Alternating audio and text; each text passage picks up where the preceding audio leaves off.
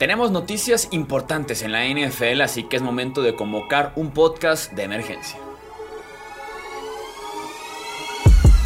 Hablemos de fútbol. Hablemos de fútbol. Noticias, análisis, opinión y debate de la NFL con el estilo de Hablemos de fútbol.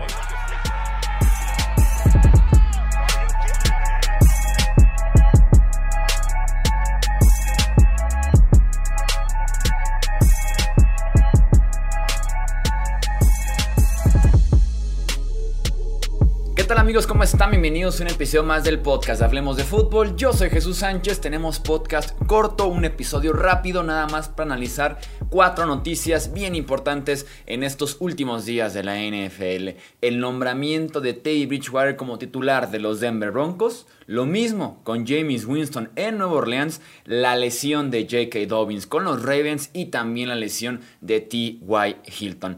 Arrancamos entonces platicando del nombramiento de Teddy Richwater como quarterback titular de los Denver Broncos. Le ganó la partida a Drew Locke y en mi opinión me parece el movimiento correcto el que hace Denver con estos dos quarterbacks. Los Broncos optan por la seguridad de Teddy y no tanto por el potencial que te puede ofrecer Drew. Al momento de platicar justamente de seguridad en contra de potencial, es muy sencillo encontrar cuál es la mayor diferencia entre estos dos corebacks.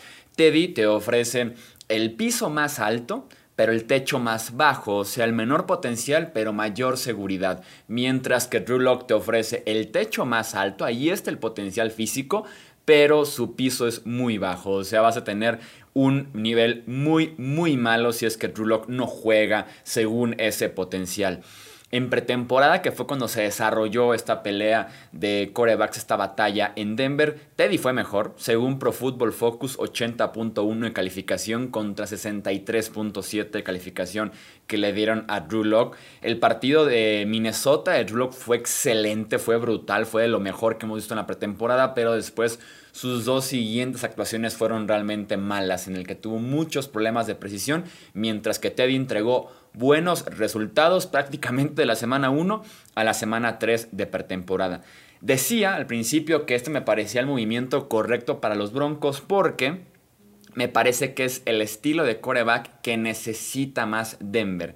Eh, es un coreback seguro, es un coreback que se mueve muy bien en la bolsa de protección, que es preciso, una diferencia muy grande con Drew Locke, que sabe de ofensivas, que ha estado ya en diferentes lugares, Minnesota, Nueva Orleans, Nueva York, ahora Denver, Carolina también, que toma decisiones correctas y que además involucra a sus armas ofensivas.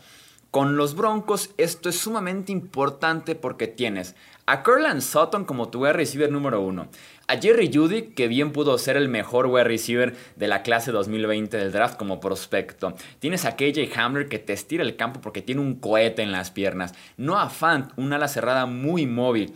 Es solamente cuestión de ponerle el balón en las manos a estas armas ofensivas. Eso es el juego aéreo de los Denver Broncos.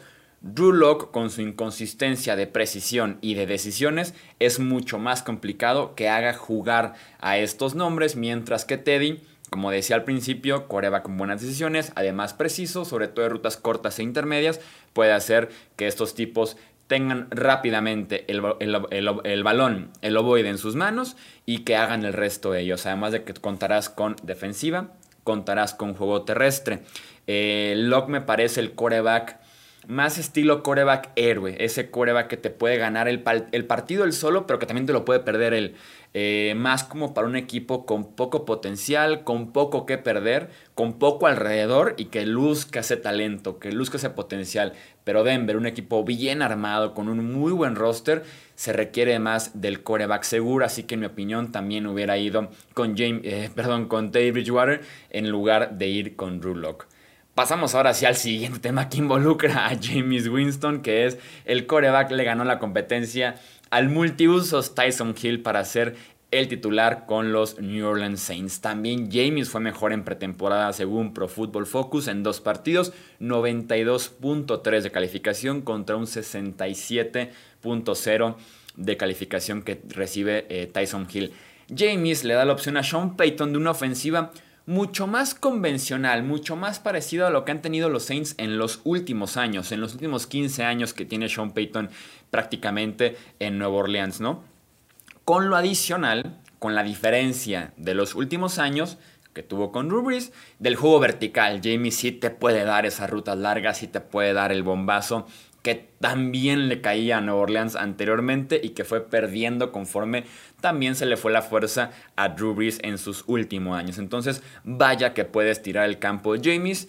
Y como digo, una ofensiva un poquito más convencional. Y también te permite utilizar a Tyson Hill como este rol diferente que tanto le gusta nada más en toda la NFL a Sean Payton. Como a la cerrada, como coreback en corto yardaje, en zona roja, equipos especiales, porque claramente no vas a exponer a tu coreback titular a snaps de equipos especiales, ¿no? A snaps de ponerlo a correr adentro, la yarda 5, en una situación de corto, cuarto yardaje corto, ¿no? Entonces, en ese sentido, eh, lo que le gusta a Peyton, que es ese rol diferente para Tyson Hill, te permite seguir usándolo con James Winston como tu quarterback principal. Me gusta el movimiento para Nuevo Orleans, sobre todo viéndolo por la parte de James. El tipo apostó por su futuro.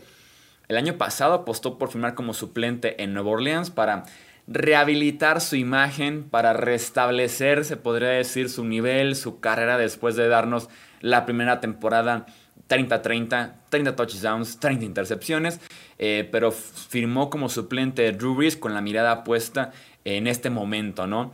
Se opera la vista, lo cual debe hacer bastante diferencia porque un coreback que tenga problemas de vista y que no utilice lentes ni lentes de contacto ni ningún tipo de ayuda, claramente es un problema. Trabajó en el off-season como nadie.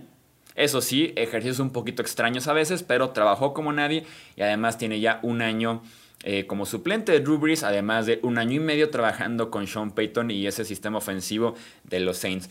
Como dije yo desde el día 1, me intriga verlo. Me interesa ver esta versión de James Winston que le alcanzó en talento para ser la primera selección del draft hace algunos años. Le alcanzó para lanzar 4.000, 5.000 yardas, 30 touchdowns por temporada con los Tampa Bay Buccaneers. Así que el talento está ahí. Claramente hay que limitar muchísimos errores y sigue siendo un coreback incógnita. Sigue siendo a ver qué ofrece Winston con Nueva Orleans. Qué tan parecido es a Tampa Bay, qué tan diferente es a Tampa Bay. Pero por lo menos a mí me intriga verlo. Jugará además detrás de una de las mejores líneas ofensivas en toda la NFL, de tackle izquierdo a tackle derecho, ahí hay talento. Eso sí, con muchísimas dudas en wide receiver y también muchísimas dudas en tight end, sobre todo para iniciar el año por diversas lesiones en ambas posiciones, pero sí, James Winston titular en Nueva Orleans. Quiero decir como era de esperarse, ¿no? Al enfrentarse a un multiusos más que a un coreback en esta batalla por ser titular en Nueva Orleans. Seguimos entonces con la siguiente noticia. J.K. Dobbins fuera todo el 2021 por desgarre del ligamento anterior cruzado de la rodilla. Maldita, maldita pretemporada me gusta la pretemporada para ver a los novatos, para entrar en el calorcito de la NFL, oportunidad para que se redondee bien el roster, para que peleen por esos últimos lugares los jugadores menos talentosos, pero también la odio porque nos da lesiones como la de J.K. Dobbins en un pase pantalla que recibe de Lamar Jackson, está cleado a la altura de las rodillas, no lucía nada bien desde el principio en este partido en contra del Washington Football Team, así que J.K. Dobbins se pierde todo el 2021 por lesión en la rodilla. Venía de una temporada de novato bien interesante en la que vino de menos a más, porque también su rol vino de menos a más, eh, pero el potencial del 2021 era altísimo. Empezó el año detrás de Mark Ingram, se lesiona Mark Ingram, J.K. Dobbins muestra ese potencial que tenía en la ofensiva y dicen, ¿sabes qué? No quiero saber más de Mark Ingram. J.K. Dobbins va como el running back 1 a partir de noviembre, diciembre y en postemporada y vaya que cumplió. 6 yardas por acarreo promedio en 2020. Como referencia, promediar arriba de 4 ya es decente. 4.5 empieza a ser buena la temporada, 5 temporada monstruosa. Imagínense promediar 6 yardas por acarreo, incluyendo 3.47 yardas después del primer contacto. Llamado a ser el running back principal este año, además de que durante el off-season se habló mucho de su mejora en el juego aéreo. Fue realmente notorio cómo se habló de que iba a recibir más pases este año, running back más completo. Pero no será así, no veremos a J.K. Dobbins el resto del, 2021, ¿no? Gus Edwards será ahora el corredor principal, que también es muy capaz, ¿eh? También, también es muy, muy capaz. De hecho, Gus Edwards en 2020 tuvo mejor calificación según Pro Football Focus que el mismo J.K. Dobbins, eh, con un 86.5 de calificación corriendo, que es altísima. Eh, Edwards promedia 5 yardas por acarreo, 3.29 yardas después del primer contacto en la temporada pasada. Eso sí, ha tenido menos carga apenas 144 acarreos en 2020. Me imagino que en 2021 debería acercarse a los 200, 250. Así que veremos cómo reacciona Gus Edwards con mayor carga. Además de que Baltimore era parte de su juego. El tener un monstruo de tres cabezas corriendo la bola con Lamar, J.K. Dobbins, Gus Edwards. El año pasado era Lamar, Mark Ingram, J.K. Dobbins, Gus Edwards. Detrás de Edwards está Alex Collins, Justice, Justice Hill y Tyson Williams. Realmente talento no tan probado en la NFL. Podría llegar alguien más a Baltimore en los próximos días, pero una baja muy muy fuerte la de J.K. Dobbins, un golpe duro a las aspiraciones de Baltimore esta temporada. Cerramos con otra lesión.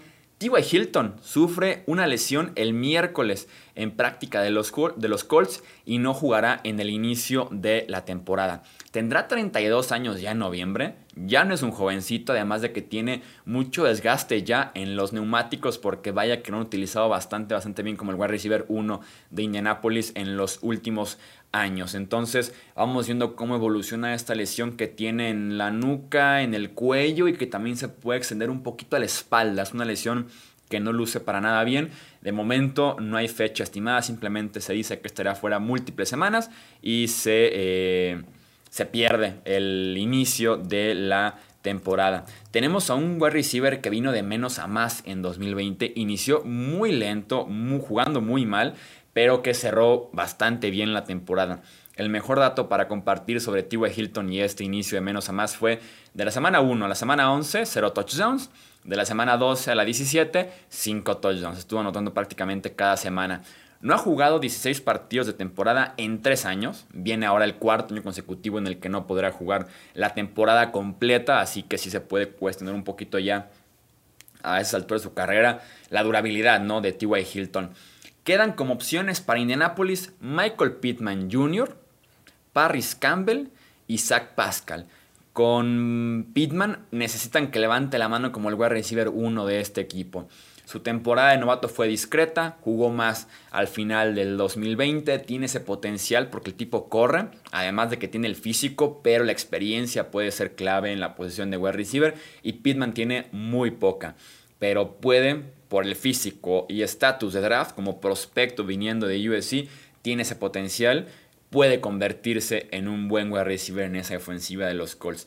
Con Paris Campbell tienes al jugador diferente, al jugador más dinámico de la ofensiva que te puede eh, jugar en el slot, por fuera, estirar el campo, correr rutas cortas, reversibles, acarreos incluso. Es el tipo diferente en ese juego aéreo pero no ha jugado en más de un año porque estuvo fuera el 2020, apenas jugó dos partidos. Isaac Pascal, que es un wide receiver más de slot, un poco más limitado en cuestión de talento. Esta ofensiva se tiene que apoyar sí o sí al inicio de temporada de Jonathan Taylor, de Marlon Mack y también de Nahim Hines, sus tres running backs, porque van a ser muy necesarios con la lesión de T.Y. Hilton, más también eh, hablando de las dudas que tienen en la posición de coreback. Carson Wentz apunta para jugar, no estaría al 100%, tal vez se pierde uno o dos partidos, estaría jugando Jacob Eason, porque en la pretemporada Sam Ellinger, el coreback novato de Texas, sufre una lesión de rodilla, estará fuera de 5 a 6 semanas. Y también otra lesión a destacar, el tackle izquierdo Sam Tevi se desgarró el ligamento de la rodilla con Indianapolis, estará fuera todo el 2021, así que Tevi, que de por sí es un mal tackle ofensivo, iba a ser titular en tackle izquierdo. Tendrá que ser ahora Julian Davenport mientras regresa Eric Fisher que se desgarró en enero el tendón de Aquiles, así que podría estar listo para finales de septiembre, tal vez en octubre. Posición muy, pero muy parchada esa de tackle izquierdo. Ahora también la de wide receiver. Y ya sabíamos los problemas que tiene Indianapolis en la posición de coreback. Leemos opinión ahora en comentarios aquí en YouTube, además de suscribirse, dejar su like, su comentario, ya saben todo lo que tienen que hacer. Y también en formato de podcast nos pueden mandar su opinión en redes sociales, Twitter, Facebook e Instagram. Nos encuentran como Hablemos de Fútbol. Yo soy Jesús Sánchez y eso es todo por este episodio. Gracias por escuchar el podcast de Hablemos de Fútbol. Para más, no olvides seguirnos en redes sociales y visitar hablemosdefutbol.com.